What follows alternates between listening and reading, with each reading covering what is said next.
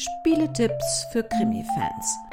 Eine Produktion des Krimi-Kiosk Verlages Petra Weber in Köln. Heute mit den Podcastern von Fuchs und Bär, Martina und Björn.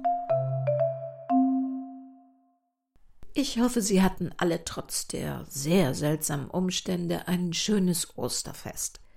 Das Wetter lud nach draußen ein, aber es wird auch wieder Tage geben, die wir im Haus, auf dem Balkon oder der Terrasse verbringen sollten, und Zeiten, in denen wir uns beschäftigt halten müssen, um nicht in sinnlose Panik oder lähmende Angst zu verfallen. Spiele, Krimispiele. Das wäre ja was für uns. Nun bin ich Spiele-Analphabet und habe vom Thema keinerlei Ahnung. Nicht, weil ich keinen Spaß daran hätte, aber bisher konnte ich mein Umfeld nicht dazu motivieren – wenn es Ihnen ähnlich geht, dann jetzt nicht abschalten, weil unter den Tipps auch Spiele sind, die man ganz allein spielen kann. Die hebe ich am Ende der Sendung noch einmal gezielt hervor. Um also vernünftige Tipps geben zu können, habe ich lieber Profis, Martina und Björn vom Spielepodcast Fuchs und Bär.de gefragt, was sie kriminellen Spürnasen und Spieleschnüfflern für die Zeit, die wir jetzt totschlagen dürfen, empfehlen können.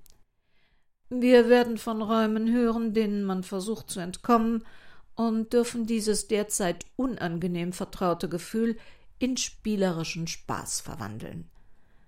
Wenn Fuchs und Bär die Spiele auch für Besuch und als Mitbringsel empfehlen, dann natürlich für die Zeit, in der wir wieder dürfen. Ein Hinweis an dieser Stelle. Nachfolgend werden Spiele empfohlen, was im Sinne des Gesetzes Werbung ist aber keiner von uns wurde dafür in irgendeiner Weise entlohnt. Na dann legt mal los, ihr zwei.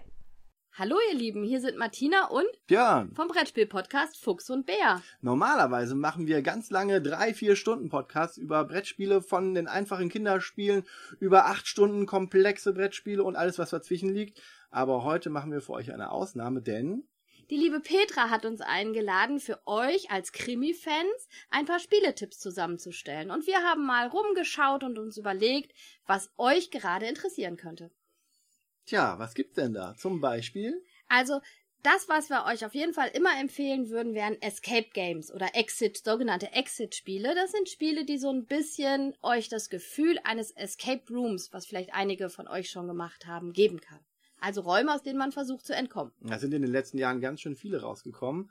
Und einige davon haben dann auch so einen Krimi-Twist. Genau, und genau, ähm, sehr schöne Krimi-Twist haben die Exit-Spiele von Cosmos. Die möchten wir euch vor allen Dingen auch deshalb vorstellen, weil ihr dafür nicht erst irgendein System kaufen müsst oder so, sondern die kosten zwischen 10 und 12 Euro. Immer, kommt immer darauf an, ob die, äh, gerade die neuesten sind immer ein bisschen teurer, die anderen sind ein bisschen günstiger. Und die gibt es in drei verschiedenen Schwierigkeitsstufen. Genau durchaus, wenn man sich ein bisschen mit Rätseln schon auskennt und kann man ruhig die fortgeschrittenen ausprobieren und ich habe euch äh, die zwei rausgesucht, die wirklich meine Liebsten sind, die so schöne Kriminalfälle haben.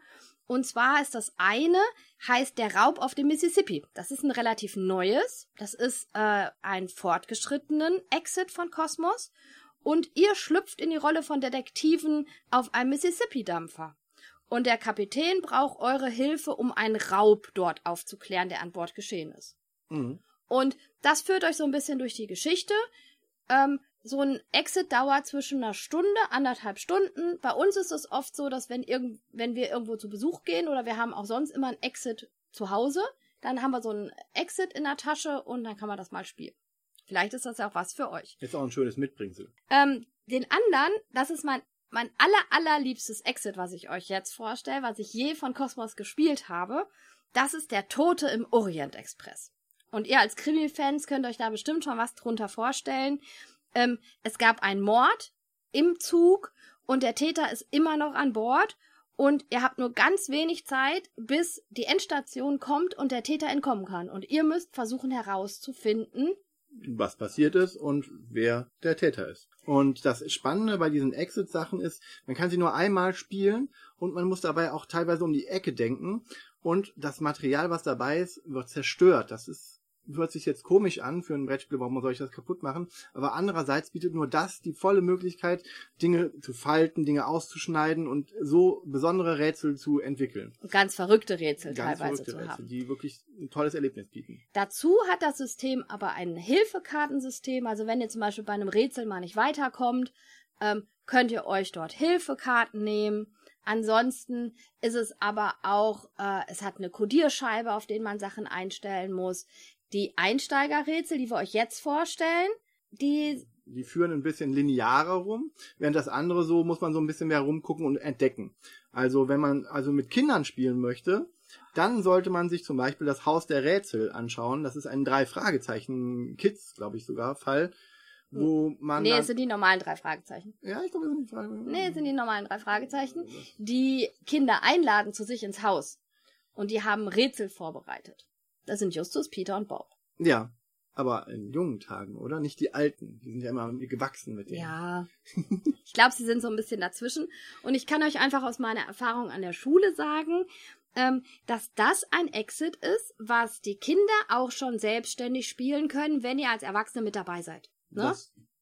Bei den anderen konnten die Kinder auch mitspielen, aber da braucht man die Erwachsenen eher mit als Anleitung meistens. Aber ja, das Exit äh, für die drei Fragezeichen, das Haus der Rätsel kann man auch alleine spielen. Genau wie Äh, die Geisterbahn des Schreckens, was ein anderes Einsteiger-Exit ist. für Kinder hauptsächlich auch. Für ja. Kinder, ne? Ihr seid äh, in einer Geisterbahn und ähm, die fährt nicht mehr weiter und ihr müsst versuchen, äh, dort Rätsel zu lösen. Ist auch total spannend. Insgesamt kann, können wir euch sagen, dass die Einsteiger-Exits immer mit Kindern spielbar sind. Ne? Mhm. Also die könnt ihr schön äh, in der Familie spielen. Die machen auch fast alle Spaß. Die haben auch Themen, die die Kinder interessieren. Natürlich am drei Fragezeichen äh, Exit ist bei mir noch nichts vorbeigekommen. Also das ist wirklich das, was die Kinder bisher am meisten geflasht hat, äh, wo die Kinder immer total Spaß hatten. Ich habe das in der Schule, ich weiß nicht, ich habe das zehn, zwölf Mal gespielt, habe zugeguckt, wie die Kinder gerätselt haben. Und das ist wirklich richtig schön. Ihr solltet nur als Erwachsene dabei sein ja. ne, um mal zu helfen oder was zu schlichten oder so. Also das ist schön. Aber das ist auf jeden Fall eine ganz tolle Art, zusammen zu spielen. Wenn man auch mit den Kindern oder Erwachsenen zusammensitzen will und spielen möchte, mal ohne PC, gibt es von Cosmos auch die Adventure Games, wo man wie in einem, ja, wie in so einem alten, falls ihr das noch kennt, äh, so einem alten Point-and-Click-Adventure, wie zum Beispiel Monkey Island oder Maniac Mansion, äh, Gegenstände kombinieren muss und nur die Story quasi entwickeln will und man muss weniger rätseln. Das führt einen durch eine Geschichte durch. Da gibt es die Monochrom AG oder, was wir euch empfehlen, das Verlies, wo man in einem dunklen Kerker aufwacht und dann auch so ein bisschen gucken muss, wie man den Weg nach draußen kommt. Das ist weniger rätsellastig und mehr geschichtslastig. Das ist also für entspannter. Aber das braucht man dann auch seine Zeit, um das zu lösen. Also man hat das nicht schnell durchgespielt. Genau, Oder? also für so ein Exit äh, sagt man immer ungefähr eine Stunde. Manchmal ist man da vielleicht anderthalb Stunden dran. Also der äh, Tote im Orient Express ist ein Profifall. Da sitzen auch wir länger dran. Also da sitzt, also ich habe dafür auch äh, anderthalb Stunden gebraucht. Ähm, bei den Adventure Games sitzt man auch mal gern drei, vier Stunden dran. Also die sind, äh, die haben drei Kapitel und deswegen könnt ihr mal ein Kapitel spielen. Ein Kapitel dauert ungefähr eine Stunde und dann kann man das wegpacken und kann das nächste Kapitel an einem anderen Tag spielen, wenn ihr keine Lust habt, drei Stunden am Stück zu spielen. Man kann das nicht wirklich nochmal spielen, aber man macht es auch nicht kaputt, sodass man es weitergeben kann. Genau. Während die Cosmos Exits sind leider danach wirklich kaputt. Aber das Spielerlebnis ist durchaus den Preis dann auch wert. Ich meine, wie viel zahlt man für einen Kinobesuch? Ähm, ein anderes System, was wir euch gerne vorstellen möchten, ähm, sind die ähm, Detective Stories von Adventure. Jetzt habe ich ganz viel Englisches gesagt. Ähm, Adventure ist ein Verlag, der sich darauf spezialisiert hat, ähm, Fälle herauszubringen, die eher wie Fallakten sind. Also hier habt ihr das richtige Detektiv- und Polizeigefühl. Zum Beispiel beim Feuer in Adlerstein, was ich euch total empfehlen kann, habt ihr einfach nur eine äh, Polizeiakte vor euch. Über einen Fall von Brandstiftung. Genau. Und da habt ihr ganz viele, ihr habt Fotos, ihr habt ähm, Telefonlisten, äh, ihr habt Verhörprotokolle und so weiter.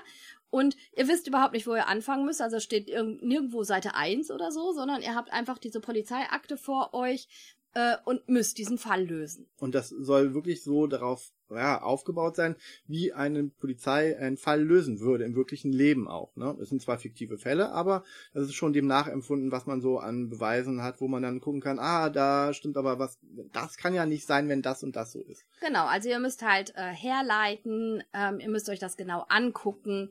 Ähm, die sind wirklich toll, die sind jetzt von den Kosten her halt ein bisschen teurer. Ne? Deswegen würde ich immer mal vielleicht überlegen, erst mit einem Cosmos Exit anzufangen, was so 10 Euro kostet und wenn man dann merkt, okay, das macht mir so viel Spaß, die Adventure liegen halt ungefähr bei 25 Euro. Ne? Das ist halt schon eine ganz andere Preisklasse, aber ihr zerstört überhaupt nichts dabei. Und man kann sie dann nochmal spielen und man kann sie auch in der Gruppe spielen und sich das eventuell dann auch teilen.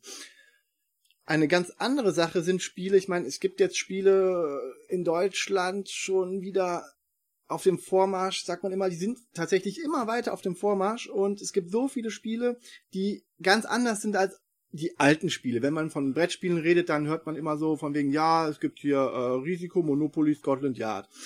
In Wirklichkeit gibt es eine ganze Welt von Brettspielen und alte Klassiker wie Scotland Yard wurden mittlerweile abgelöst von besseren Spielen, wie zum Beispiel, allerdings nur für Erwachsene, die Akte Whitechapel, wo man einen Spieler Jack the Ripper spielt, der seine Morde begeht und dann flüchten muss. Und die anderen, ähnlich wie in Scotland Yard, versuchen dann ihn zu fangen. Es funktioniert auch ähnlich wie Scotland Yard, aber nicht genauso und ist noch ein bisschen intensiver und ein bisschen kribbeliger. Die, die Story ist einfach mehr da. Ja. Ne? Also ihr spielt, äh, einer aus der Gruppe spielt, wie gesagt, Jack der Ripper und äh, die anderen, die Polizisten, die ihn einfangen müssen und man versucht ihn einzukreisen und dann entschlüpft er wieder und so. Es ist unheimlich spannend, es ist eine tolle Geschichte. Die Akte Whitechapel von Heidelberg Games. Zum Schluss wollen wir euch noch was Kleines vorstellen. Das süße kleine Kartenspiel Love Letter. Aus dem Hause Pegasus. Man versucht einen Liebesbrief zuzustellen und äh, der der Prinzessin am Hofe eines Balls äh, zugestellt werden soll. Aber das ist eigentlich auch ein bisschen vordergründig, die Story. Es geht darum, am Ende des, des, Zuges die höchste Karte von nur 16 möglichen Karten zu haben oder alle anderen Spieler aus dem Spiel zu nehmen mit den kleinen Regeln, die hier drauf sind. Ganz kleine Regeln, intensives Spielgefühl. Man muss nachdenken, wer welche Karte haben könnte. Und das bringt auch so ein bisschen Deduktion ins Spiel. Und eigentlich ist es immer nur eine Karte ziehen, eine Karte legen und eine Karte hat man auf der Hand. Dementsprechend total simpel. Man fragt sich am Anfang, kann das gut sein? Es ist total spannend und ist bei uns einer der Absackerspiele, was immer wieder auf den Tisch kommt super mit der Familie spielbar, mit jeder Runde eigentlich, die man hat. Mit den Kindern habe ich das auch oft gern, gern gespielt, ja. Und wem das Thema nicht so zusagt, Love Letter gibt es in allen möglichen Themenvarianten. Aber dafür könnt ihr unseren Podcast hören, Fuchs und Bär. Wir wünschen euch einen wunderschönen Tag, Abend oder wann auch immer ihr das hört. Bis dann. Tschüss. Tschüss. Auch wir wünschen euch eine gute Zeit und bleibt vor allem mit eurer Familie gesund. Wer sich weitere Spieletipps geben lassen möchte, findet den Podcast unter fuchsundbär.de, Fuchs mit X und Bär mit AE natürlich. Die Exit und Adventure Games, letztere liegen so um 15 Euro, sind auch alleine spielbar. Das gilt auch für die Detective Stories von Adventure, vorne mit I, Adventure. Das Love Letter Kartenspiel kann man in der Basisversion auch zu zweit spielen, kostet zwischen 10 und 15 Euro. Normalerweise verlinke ich die Produkte einer Sendung zu Amazon, weil für alle das weltweit der einfachste Zugang ist. Das habe ich heute nicht gemacht. Rufen Sie Ihren lokalen Buchhändler an. Gehen Sie auf die Webseite Ihres Buchhändlers und bestellen Sie dort. Amazon wird das alles ganz locker überleben. Aber ob Ihre Buchhandlung um die Ecke das schafft, das liegt an Ihnen. Die meisten versenden oder liefern sogar persönlich aus. Wenn Sie jetzt denken, ja, das würde ich ja gerne machen, aber ich wohne, wo Hase und Fuchs sich gute Nacht sagen, bei mir gibt's ringsherum keine einzige Buchhandlung und ich bin auf das große A angewiesen, dann lege ich Ihnen die kleine Krimi-Buchhandlung Lesezeichen-hillesheim.de ans Herz. Da auf Buchbestellung gehen, Spielenamen eingeben und wenn nicht vorrätig auf Kontakt gehen oder anrufen. Ich habe mich dort in dem kleinen Krimilädchen schon selbst mörderisch gut beraten lassen. In den letzten Jahren hat der fiktive Tod zur Unzeit dem verträumten Städtchen in der Eifel Hillesheim nicht zu verwechseln mit Hildesheim wieder etwas Leben eingehaucht. Der halbe Ort lebt vom Krimi, aber zurzeit eben alle nicht. Wenn wir wieder reisen dürfen, fahren Sie mal in die Eifel und sehen Sie sich das spannende Krimi Hillesheim an.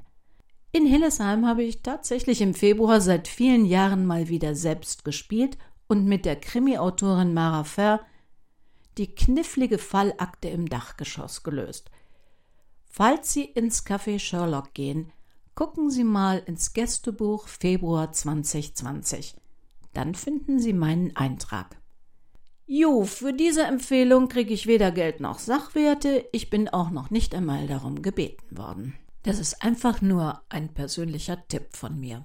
Das war die versprochene Sondersendung über Krimispiele. Ich danke Martina und Björn und wünsche allen Hörern, dass wir bei der nächsten Sendung im Mai vielleicht unsere privaten Escape Rooms wieder ein bisschen verlassen dürfen.